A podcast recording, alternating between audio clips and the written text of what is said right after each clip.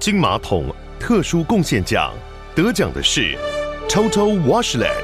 Total Washlet 以除菌效果百分之九十九与自动自发的除臭功能，实现喷嘴安心共用，化解接力如厕的尴尬，给家家户户幸福的捷径。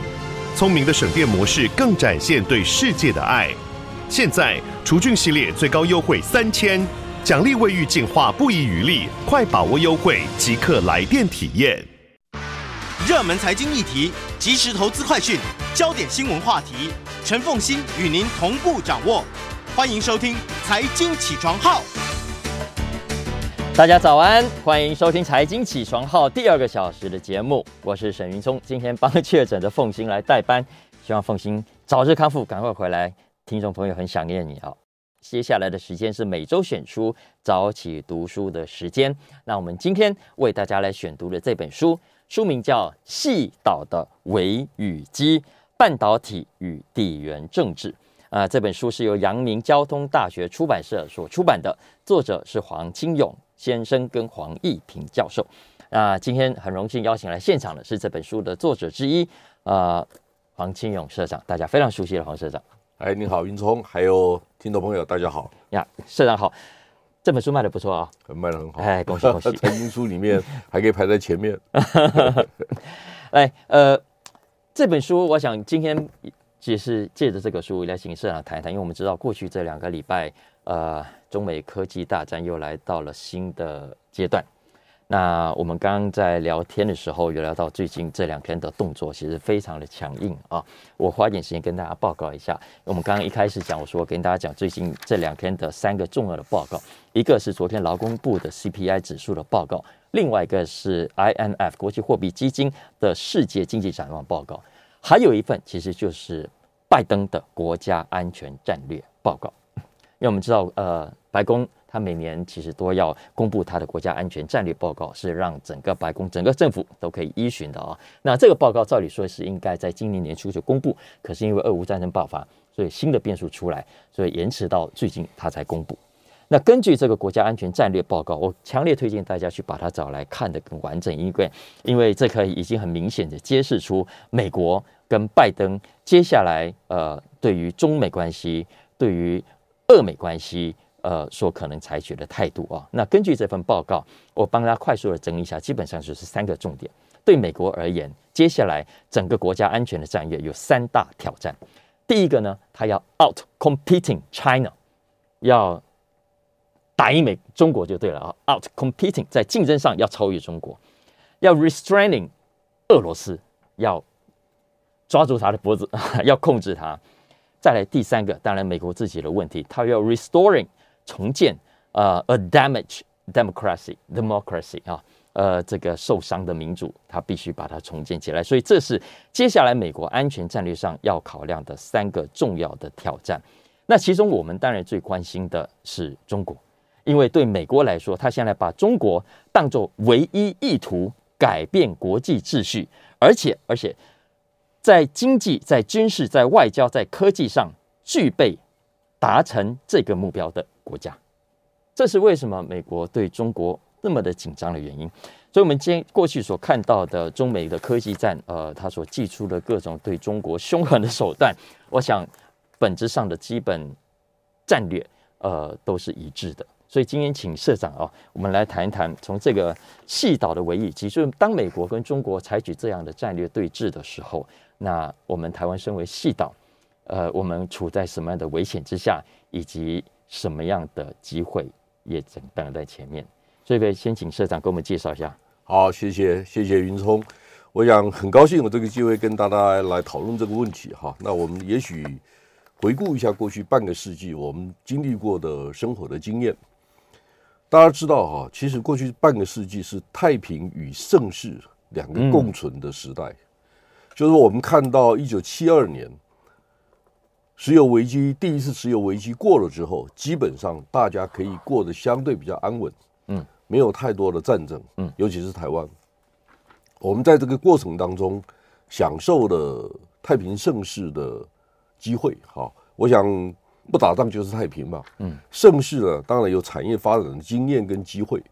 那台湾在一九七零年代开始。我们恭逢其盛的在半导体上面有一个落脚的地方跟机会。嗯，我想大家知道哈，半导体这个行业其实形成于一九六零年代，嗯，但真正成为一个独立的产业，我们也许从 Intel CPU 开始算起。一九七一年，啊，Intel 跟德州仪器开始把半导体当成一个重点的产业，独立经营。这个过程，台湾抓到一个非常好的机会，就是一九七四年。一九七四年，有一位潘文渊先生，就把 CMOS 的技术，RCA 的 CMOS 技术介绍到台湾来。那台湾就组织了一个团队，团队的负责人就是胡定华先生。嗯哼，那胡胡先生从电子时报创业第一天到他过世那一天为止，都是我们公司的董事。嗯，所以我跟他很熟，我们也谈过很多次台湾成功的经验跟过程。那在台湾科技也非常受到敬重。是。然后我们这二十几位创业的第一代的参与 RCA 计划的成员，基本上大部分都成为半导体业的英雄。嗯，所以我就开玩笑讲说，英雄总是成群结队而来。嗯哼，因为他们成群结队，我们才有一个这么好的一个半导体产业。那其实台湾我们现在都在把重点放在半导体。其实我想特别强调另外一个，就是 ICT 产业的供应链。嗯哼，整个供应链的完整性。在全世界也无可比拟。嗯嗯，好，那这个是跟电脑个人电脑工业有关。所以，一九八零年代的施正荣、苗丰强，呃，甚至晚一点的施崇棠、李坤耀、林宪民，他们都是个人电脑时代的英雄。嗯，好，因为这些英雄也成群结队而来。嗯哼，所以我们有一个很棒的出海口。嗯，就是我们的半导体不会只是做了给别人用，因为我们自己工业很强很重要。所以两个共构成为一个无可替代的供应链，这件事情呢，坦白讲，台湾人跟中了乐透差不多。真的好，因为一个那个云聪，你知道，我出生那一年，台湾只有一千零九万人。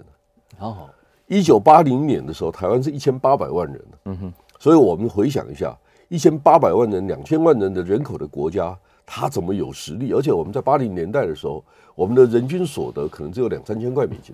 而且而且，我帮社长补充一下啊，刚刚社长说英雄成群结队而来，他们不但是英雄，而且是风暴中的英雄。我为什么这么说呢？刚社长提到，Intel 在一九七一年，一九七一年发生什么事？在台湾，我们退出联合国。一九七二年，Kissinger 跑到大陆去跟老共拥抱。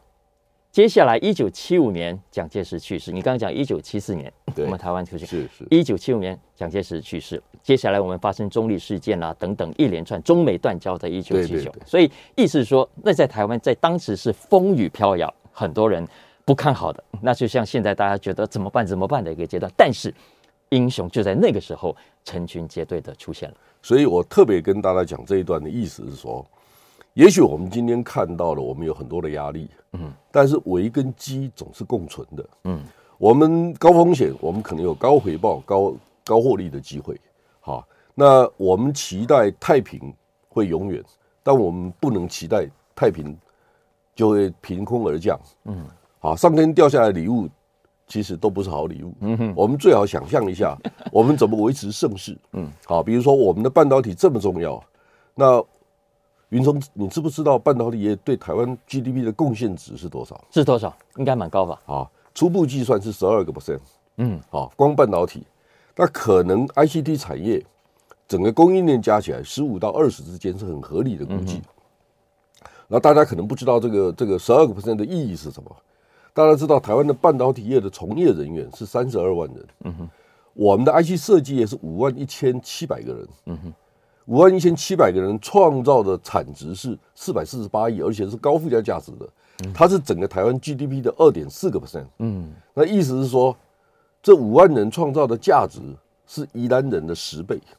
哦，宜兰四十六万人。被你这样一讲是的确。哦，大大家有概念的哈，就是说哦，宜兰宜兰人做一年，嗯哼，跟半导体设计业五万人做一年，嗯哼，它的价值，而且半导体设计业是靠人力的，嗯哼，靠脑袋的，好。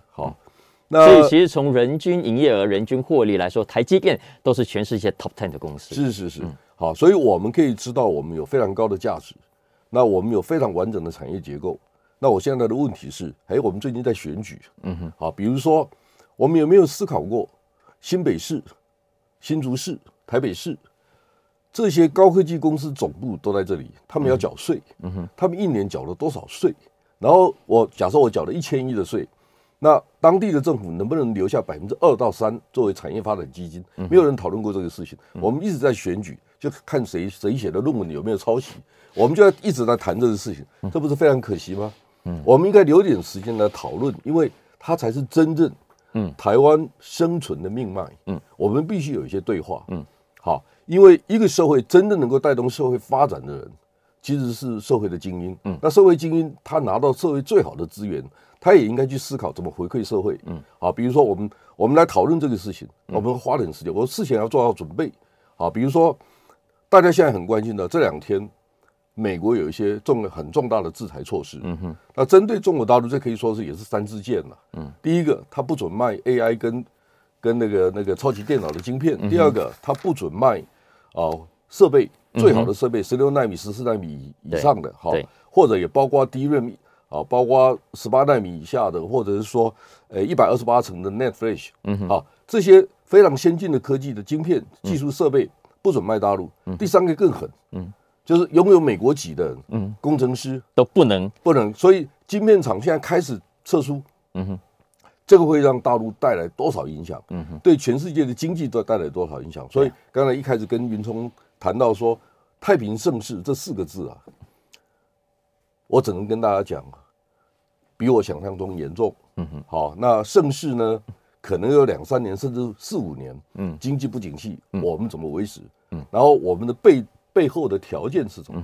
过去两年台湾赚了很多钱。嗯，我们是相对全世界所有的国家里面过得最好的。嗯。好，那接下来的挑战我们会有，但是我们相对条件也是好的。嗯，我们虽然在第一线，我们在科技岛链，我们在第一岛链，我们的压力比较大。嗯，这是没有错。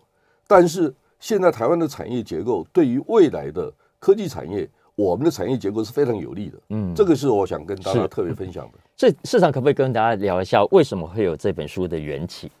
其实呢，我在二零一八年的时候写了一本书，叫做《巧借东风》。嗯。你知道为什么写那一本书？因为大陆推出大基金计划，嗯哼，然后我在新竹园区见了很多半导体业的老板，嗯，那我就问他们，我说哦，大家都很紧张，因为一上千亿美金投进来，那台湾能不能挡得住？嗯，好，那我就问他们，我说好，那我们问你问你几个问题。第一个问题是，中国大陆的市场到底占全世界比例多少？嗯，第二个，它本土供应商多少，外商多少？第三个，消费的对象是谁？嗯。比如说，红海、广达、人保、伟创，在中国大陆所需要的半导体占整个中国大陆进口半导体的比例多少？嗯，还有呢，中国大半导体出口的比例多少？出口的金额多少？坦白讲，几乎没有人给我好的答案。嗯，所以我就想说，好吧，那我来做吧。嗯哼，但我我想云聪跟我比较熟啊，哈，就是说，呃，也许一般的听众朋友不太知道，我是一九八五年回台湾，嗯哼，而且 before 我回台湾之前，我在韩国念书，嗯哼，好。我在韩国住了两年，所以我韩国话讲的还不错。所以我是一开始做台湾跟韩国的战略分析的分析师。我是在资策会的情报中心工作，后来情报中心是由我负责，我我就当老板了。在九零年代的时候，所以我是负责过整个国家产业统计的人。我参与过新竹园区的规划，我参与过台湾电脑工业的发展计划。所以我常常在我当主任的时候啊，因为没有 Internet，也没有手机。所以张忠谋、施正荣、苗凤强有问题就直接打电话找我，所以我就有机会跟他们很熟。好，那我先把这个背景跟大家交代一下。那我只想跟大家讲，我们了解这个行业，这个行业哈，如果大家理解哈，台湾电子业上市贵公司去年有八百零一家，嗯嗯，加起来的营业额是九千四百亿美金，今年会超过一兆美金。嗯哼，它光是营运的资本就超过两千亿美金。那这个背后呢，跟金融界有什么关系？跟社会有什么关系？跟政府政治政策有什么关系？跟人均所得的分配有没有关系？嗯，好，那这些这些部分呢，其实社会需要有更大的关注，是，然后给他们支持，让他们带进更多的财富给社会大众，应该是这样子。所以，我们应该从这个角度思考这个问题。所以，这个事情是非常重要。但是我们讨论的似乎少了一点，太少，因为我们都在谈美国跟中国怎么谈。嗯，那我们台湾自己的价值主张是什么？是我怎么活下来？我怎么活下来之外，我要活得很好。是，或者我们活的对于越南、对于印度、印尼这些国家是有帮助的，嗯、甚至对美国、加拿大、对中国都有帮助。嗯哼，因为我常讲，台湾是个 harmless，是无害的伙伴。如果我们能确实做到这一点，那我们就想象一下，五六十年前我们在非洲。呃带农耕队去，看起来是为了争取邦交，那其实我们帮当地人创造了农业的基础。嗯，这个事情是很棒，它是非常人道的事情嘛。嗯、我们能不能协助马来西亚？嗯哼，我想这些都是有机会的。对，你刚才讲的重点很重要，就是台湾是一个 harmless 的伙伴。我觉得真的这点我们自己知道，也希望要让更多的国家知道。是是是嗯，对。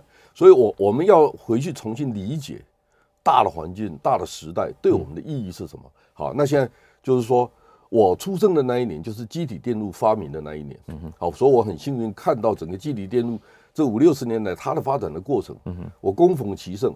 抓到很好的机会，嗯、那我现在想鼓励说，哎，那一九八零年代出生的人，两千年出生的人，他们面对的时代不一样，嗯哼，所以你必须去理解哈。比如说，过去台湾为什么没有发展出独角兽企业？嗯，或者新创公司，只要它能够达到可以上市的规模的时候，都想出国，都不想留在台湾。就我们创造环境不对，嗯，好，所以你我刚才谈到说，一九六零年代、七零年代出生，我们都有很多机会创造。自己是一个英雄的机会。哈，那现在我们要想办法协助年轻的一代也有机会创造新的事业，因为国家的发展、社会的发展，它需要有更多新的动能，这个就要仰赖年轻人。嗯，所以我们想办法。昨天我一个好朋友，研华的创办人之一何春盛，他在谈到轻盈共创，嗯哼，就是青年人、年轻人跟银法族，哎，对对对对对。这两种人共创哦，这个这觉得太有道理。嗯，就是我们这一批人可能财富已经自由了，嗯哼，或者我刚才谈到，因为这个行业的营业额超到一兆美金了，嗯哼，营运的资本有两千亿美金，他们不是没钱，他们是新创的公司没有说服他们，没有说服他们给他们足够的呃机会，嗯哼，所以我就常常鼓励年轻人说，你如果跟科技业要钱，起跳一亿，嗯哼，你不要跟他讲三千万，嗯，好，但你有办法。做到一亿以上，要做就敢敢做，做大一点。因为因为对他们来讲，如果你知道红海一年的营业额两千多亿美金，你跟他谈一亿台币，他是没兴趣。嗯哼，跟红海谈最好可能一亿美金起跳。那和硕呢，伟创呢，都是很棒的公司啊。嗯，他们也在等着啊。他因为他们也想差异化。嗯哼，好，所以大家可以开始去理解哈。包括呃研华，我刚才谈到哈，研华昨天我跟他同台，他在讲一个例子啊。他说他们把那个。那个车队的管理的电脑卖到澳洲去，结果发现他没有在地的软体啊，所以他去买了一家公司，三个人而已，他就把后面的问题解决了。是好，那我的问题来了，就是说我们硬体很强，那我们的软体业如果不去了解硬体业的优点，嗯，你就跟着他走，你还有很多机会。工业电脑公司很有兴趣啊，他们需要很多智慧型的解决方案，也许是智慧医疗、智慧交通，好，很多很多，包括智慧制造，您知道吗？过去三年。台商会有六七百亿美金，是啊，全部是搞智慧制造的，嗯，所以这些都是我们看到的，没错，多么的机会啊！其实这本书，呃，背后其实是电子时报跟交通大学，其实是这样的。我我就写了《巧借东风》以后，是后来第二年就开始出现了川普的问题，嗯，好，那我就二零一八年川普就对大陆开刀了，我，我就写科技岛链，嗯。科技导论写了一年以后，第二年出现了 COVID nineteen，我就写断链之后，然后呢，隔了第二年，呃，去年嘛，哈，就发现哎，有一个演习叫东方之盾，嗯哼，那我就写的东方之盾，因为我知道我们在第一线，我们要面对问题，而且坦白讲，云聪，我想你可以理解哈，我是台湾极少数真的大陆跑过一百个城市，在韩国住过，然后我又研究整个台湾的，你还写过一本书叫《西进与长征》，是，那是很很久以前写哈。我大陆走过一百个城市，我跟很多大陆科技的老板也熟，嗯，所以我我会听到第一线听到的声音。那这个声音对我们的启示是什么？我们要想说，我刚才特别强调就是说，台湾人我们这个行业很大，我们要有自己的主张，嗯，我们的想法，我们的策略。比如说，英国的国家战略是什么？英国的国家战略，丘吉尔讲的，他说，过去四百年英国的国家战略就是避免。低地国家被欧陆大国所占领。嗯，他说，低地国家就是比利时、荷兰呐。嗯，那欧陆大国是德国跟俄罗斯啊。所以俄罗斯跟乌克兰打仗，英国当然站在乌克兰这一边啊，因为他就怕俄罗斯嘛，对不对？所以这是国家战略，就很清楚。那美国的国家战略是用技术、科技、金融，嗯哼，好专利这些条件框住竞争环境，用军事当后盾的国家，那不是这样的国家吗？所以有很多。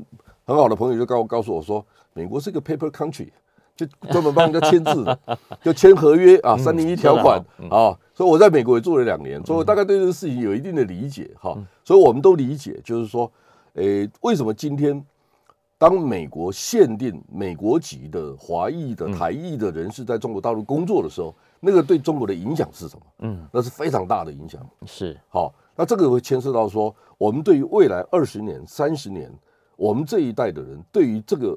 全世界关国际关系、地缘政治关系的重新定义，嗯，我们现在在转捩点上面是好。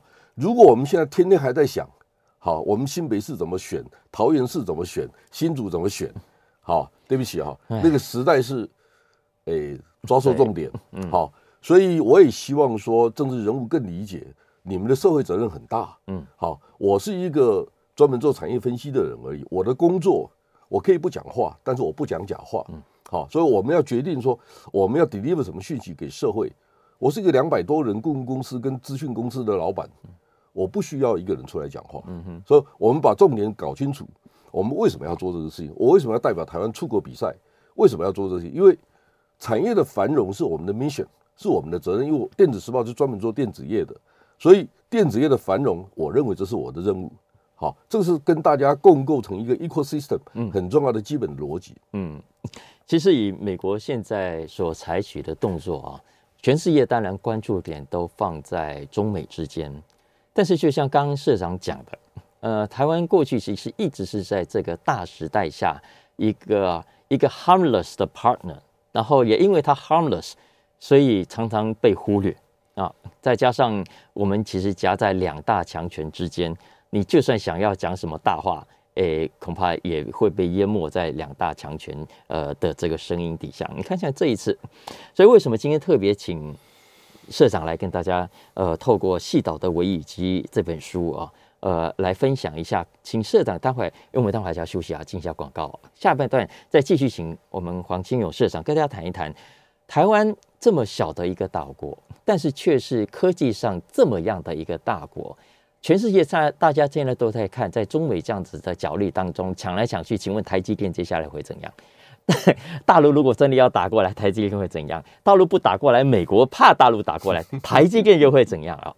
所以台积电的动向，以及刚刚讲，其实甚至整个 ICT 产业的未来动向，呃，以及它可能在台湾生存发展的条件，我觉得都是大家整体研判这个趋势的重要的线索。好吧，我们休息，我再继续。欢迎继续收听《财经起床号》第二个小时的节目，我是沈云松，在帮凤馨来代班啊。今天是我们每周选书早起读书的时间。那今天我为大家带来的这本书叫《细岛的危与机》啊。那在现场的是这本书的共同作者之一，电子时报的社长黄清勇黄社长啊。那这本书呢，呃，我简单跟大家介绍一下啊，它总共内容分成四大部分。第一大部分呢，为大家介绍半导体业的整个发展脉络啊，从这个半导体业的滥觴，呃，到刚刚社长有提到的英雄群像啊。再来第二部分是谈目前全球半导体业的现况啊。呃，我想这个给大家一个比较广泛的、完整的 idea，到底什么叫半导体业？它现在在全球，韩国啦、日本啦、台湾啦、美国啦、印度啦，大家分别扮演什么样的角色？再来第三部分是这整个产业的重要转折点。我我觉得接下来我会。再好好的请教一下社长，因为现在真的全世界，尤其是科技产业，尤其是国际地缘政治，已经真的来到转折点了。你看现在美国从耶伦到拜登的谈话，那基本上已经是完全跟他们过去的谈话判若两人。哈，那在这种情况底下，呃，台湾怎么办啊？所以第四步呢，其实是帮大家来谈一谈未来。整个半导体业的展望，包括国际分工、呃地缘政治跟半导体之间的距离，以及美中格局下台湾半导体业的发展策略的各种可能的想象啊，这是为大家简单 summarize 一下这本书的大纲。所以我想接下来，因为这两个月真的就是发生很多的事情啊，就就绕着呃中美科技大战以及台湾可能的角色，所以大家其实都在讨论跟他思考啊，是啊是啊，不要弄。我们也许有人说我们是怀璧其罪，嗯哼，那也有人告诉我说，形容的很好啊。二次大战的时候啊，因为德国没有办法掌握储油草，嗯哼，就把储油草炸了，嗯，啊，这是过去的故事哈。那我们叫怀金元期罪啊。然后一问张忠谋就说，如果两岸开战的话，可能就会台积电可能就会被摧毁。嗯，好，这个是最糟最糟的剧本，因为开战容易，但是收拾残局，嗯，这一次哈跟以前不太一样。嗯，大家知道哈，半导体是无所不在。嗯，如果大家知道哈，过去电子业的规模大概只有汽车业的三分之一。嗯哼，但现在汽车啊。从过去的汽车产业变成挂上轮子的行动电脑，没错。好，汽车更多的功能被电子产品、半导体所取代。嗯，好，所以这个转折的过程当中，过去的不会重新再回来了。嗯，我们不可能再回到过去传统的汽油车。嗯，我们一定会走上车联网、万物联网这样新的境界。第二个，汽车的生产会分散，嗯哼，区域化。就是以后不是只有德国、日本、韩国在做汽车，美国在做汽车，你会发现墨西哥做汽车，嗯印度做汽车，印尼做汽车，越南也会成成为汽车大国。嗯那请问一下，要解决所有零件配套的问题，嗯他该找谁？只能找台湾。嗯哼因为台湾的条件、环境、经验最丰富。大家不要小看我，我们把太多的专注点。放在半导体上面，嗯，但大家可以想象一下，我们的供应链影响力到底有多大？嗯，好，我们研究过全世界做量产制造的 EMS 制造厂，嗯，全世界的产能百分之四十三是来自台商的贡献，嗯，如果台商的总部无法运作，嗯，对全世界的经济会有多少影响？嗯，然后您知道工业大国，我刚才讲的德国、日本这些国家 GDP 的产值里面。大概有七到十个 percent 都是汽车工业的贡献，那以后可能更大。为什么？因为以后我们九八点一可能跟车厂联系，就是每一部车 preload 预载了九八点一的频道，这是有可能的。所以以后的服务会在地化。嗯哼，宾士汽车、BMW 或者台湾的纳智捷。都有可能透过这种连线的方式提供差异化的服务。嗯哼，这个时候就是我们看到的很多在地的机会。嗯哼，但是现在所有的问题最严重、最困难的事情是什么？您知道吗？是什么？Timing。嗯哼，好，谁能够在最短的时间之内把这个生产体系、经营的体系建立起来，谁就是赢家。嗯嗯嗯。所以你不要小看台湾。嗯，你看红海在谈 MIH。嗯哼，他谈 MIH 的时候，一开始很多人都说在那我抠脸。好，你要真的搞汽车吗？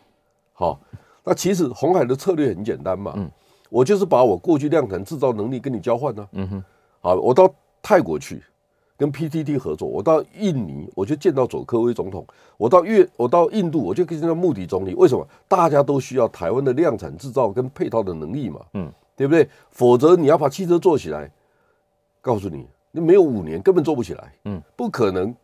所以整个配套，如果你知道。印度已经是全世界第五大的汽车市场，印度是全世界第一大的摩托车市场，它一年两千万辆呢，嗯哼，汽车有四百万辆呢。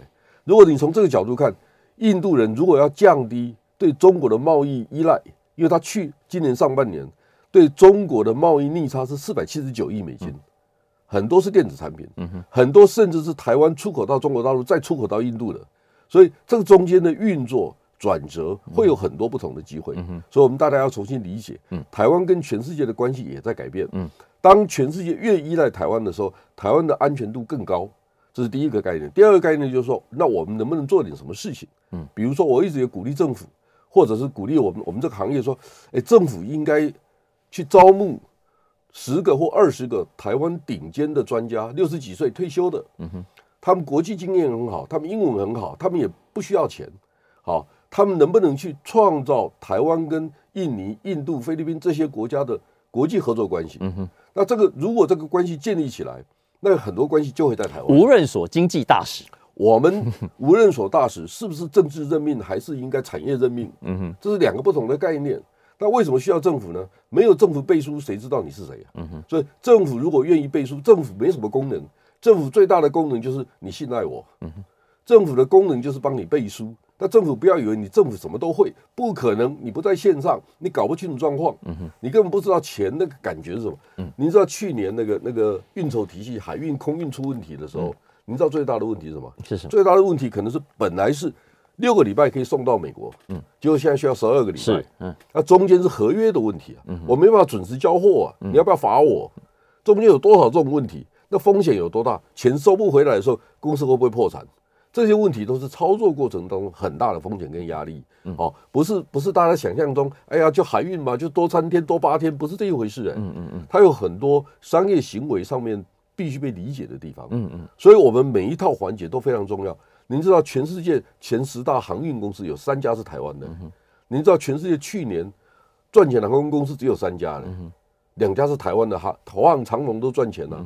您知道，我们的货运太强哦。你知道全世界的国际贸易哈，只有百分之二十六靠空运呢。那台湾是百分之四十七，因为我们出门都在半导体啊。那这些部分呢，社会要理解。我也鼓励说，哎，我们桃园的很多报关行，你是不是应该来听课，了解一下半导体到底在干嘛？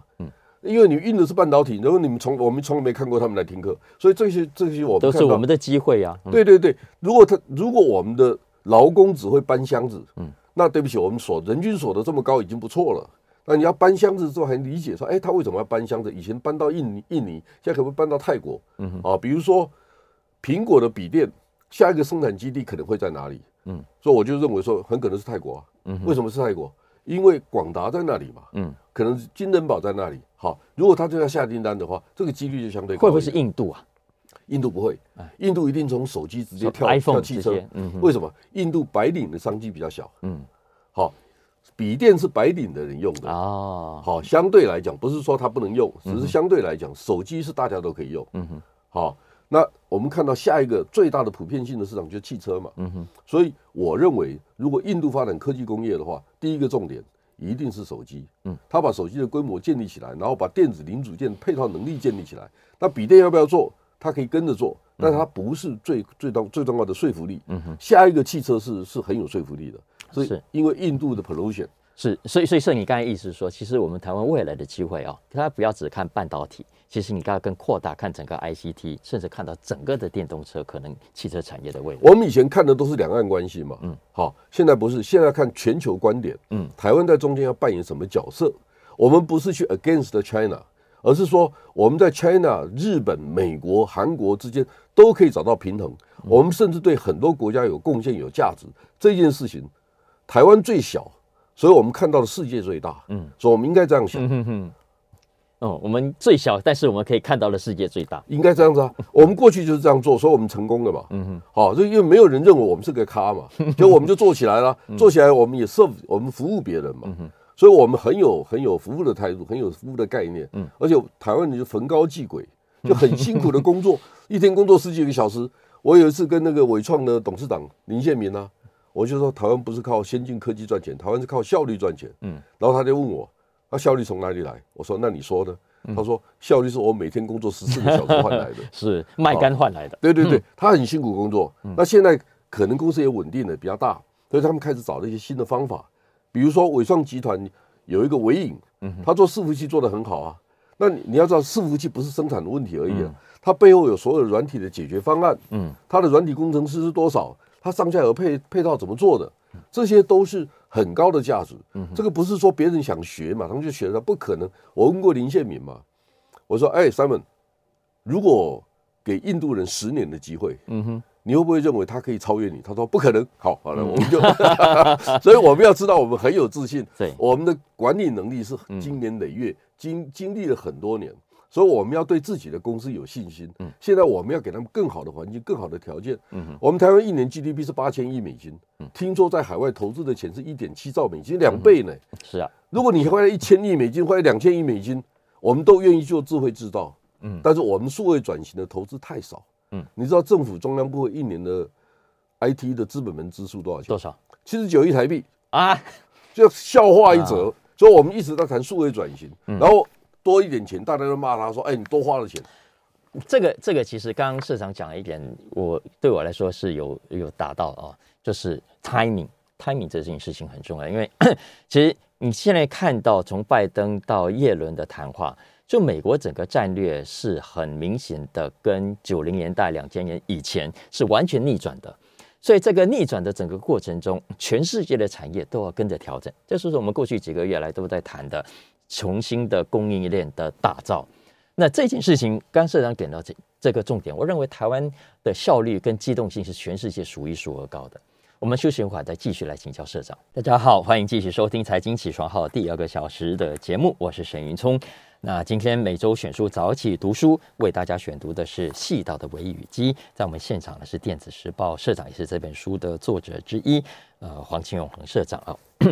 其实我们刚整体在聊了一下，呃，台湾现在面对的威胁以及可能的机会。其实市长刚刚点出了很多，我觉得很值得大家往下去探讨跟思考的机会啊。那个机会其实不限于半导体，其实是整广泛性可以它延伸到台湾过去所具备的各种的很好的竞争力，我们的工作效率，呃，我们在科技在半导体上的优势等等，其实结合起来就是我们现在在世界上的地位啊，世界上的位置。那 我我不得不提醒大家，真的要关注白宫最近所公布的这份国家安全战略，因为拜登在这个战略里头讲得非常的明确的，包括第一个，他要加速过呃美国的军事现代化，呃，然后他现在开始质疑过去这三四十年之间全球化所带来的好处，他认为他可能带来的坏处还比好处还要来得多。这两点其实是非常重要的，因为它代表着连民主党都这样想。因为过去这样主张主要是共和党，但如果连民主党都在希望要加速军事现代化，然后呃，现在拜登再加上质疑全球化的好处了，也代表着整个美国的战略已经从九零年代、二零年代我们所习惯的那一趟列车往前走，他们已经回转了，已经完全倒过来了。所以，我如果如果整个战略跟产业的思考没有跟着倒过来的话，我觉得会会吃很大的苦头。而且，拜登讲得很清楚，我最后讲一下。美国接下来目标要振兴美国的科技，要自己生产半导体的能力。好，不不不应该再太明确点出台湾，好，不应该再继续仰赖来自台湾、来自韩国的半导体。嗯，所以市长，这个两个问题哈，嗯，第一个问题就是说，我们如果低调一点，美国、中国或者其他的国家会放过我们吗？嗯，很难。嗯哼。第二个，我们除了半导体之外，还能选到更好的产业吗？嗯哼，也很难。嗯哼。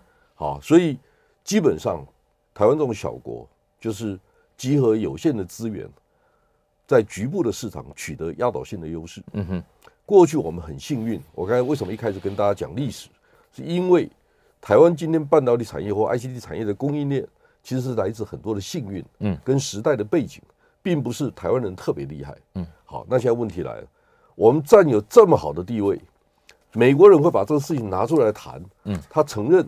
台湾在中间无可替代的地位，嗯，大家可以讲得很潇洒、很痛快，说就打一仗吧，好，但大家都知道，打一仗背后收拾残局，可能是十年、二十年，嗯，但这是整个社会、全世界人类的福祉的问题，嗯，就我不是把它夸大来讲这个事情，因为我很清楚知道，我们现在高度的仰赖电子产品，全世界百分之八十几的笔电是台湾公司做的，嗯，那你也可以告诉我，笔电不是在大都在大陆做吗？嗯。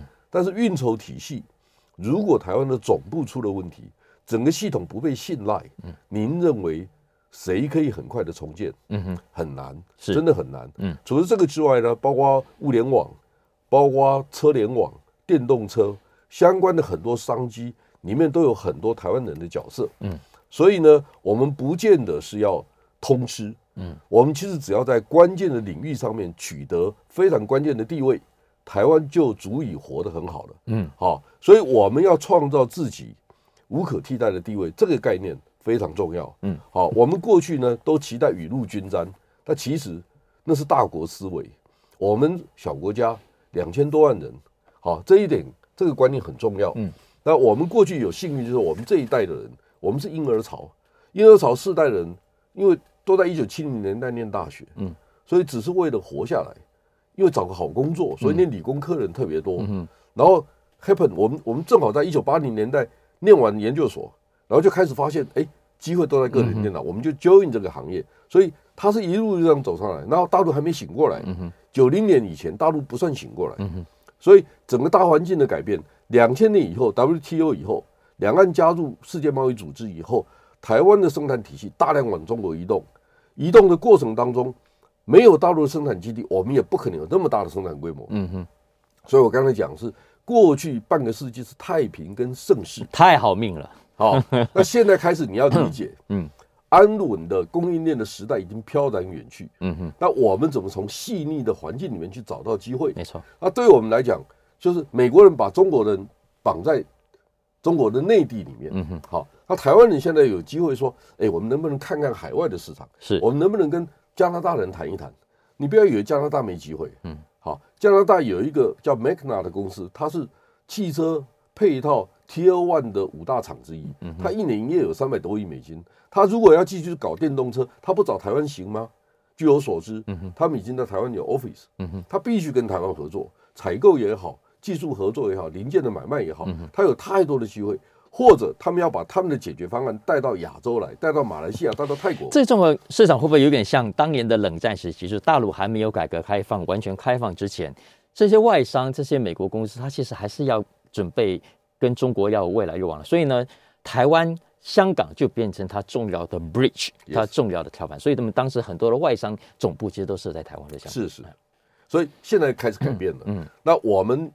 我们也不是半个世纪以前没有经验的小国家，我们现在很有经验，嗯，所以我们开始要想桃园机场去服务越南、印尼、印度的生产基地的运筹体系要怎么建立起来，仓储中心要怎么弄起来，还是我们继续炒地皮，嗯，所以这是我们的问题啊。如果我们所有的运筹体系都是房地产商在经营，嗯，他他对产业的概念是他是没有产业价值的概念，我们是要靠脑袋赚钱，还是要靠有限的土地跟劳力赚钱？想清楚嘛，嗯嗯，所以知识的流通就很重要。是我我念一段啊，市长在书上呃最后的这个 part 谈这个美中格局下台湾半导体产业发展策略啊，里面这一段我是要给他，因为资讯很多，在一小段里面他说，未来啊，台湾无论是在产经结构、国际贸易定位，都必须延续半导体的产业优势，并且呢，严谨的检视跟民主国家、跟新兴国家的合作机制。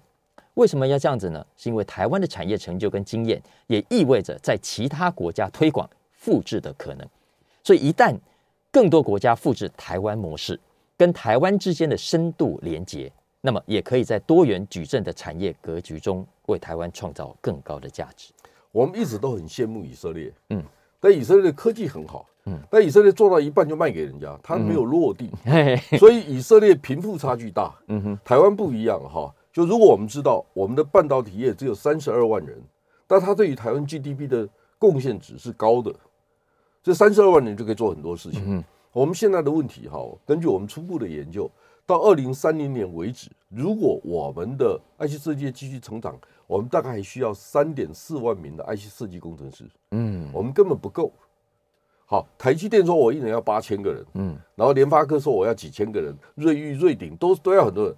那他们的年平均年薪很，你可以看到财报啊，嗯哼，他们很多公司年所得、员工所得超过超过五百万呢。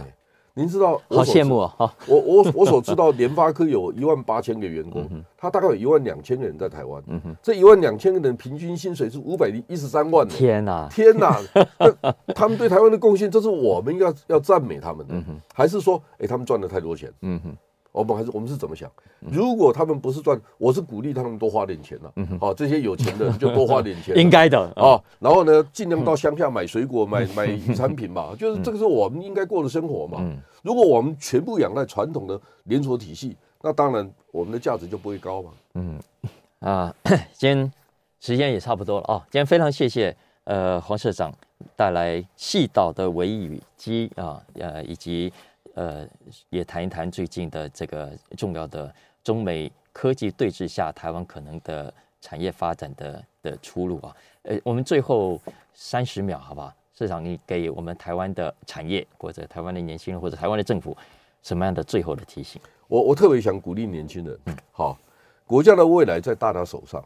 那我们也经历过我们懵懂不懂的时代，嗯哼。那现在台湾有这么好的基础，其实呢。大陆如果要回应美国的策略，嗯，它一定会出现用少量的资源集中在特定的领域，嗯，它一定也会这样做，所以它会造成贫富差距更大，嗯，年轻人失去机会。那反过来，台湾的年轻人机会来，机会了，对大陆的年轻人，我不能说他躺平了。但是台湾的年轻人要醒过来，嗯哼，所以这个是我们，我们已经躺够了，对对对，我们要醒过来，就是我们机会太好了，嗯哼，所以千万不要放弃这一个时代的机会，是千万不要放弃这个时代的机会。我们再一次谢谢电子时报社长黄清勇社长来现场跟大家聊了这么多重要的话题，谢谢社长，谢谢，谢谢。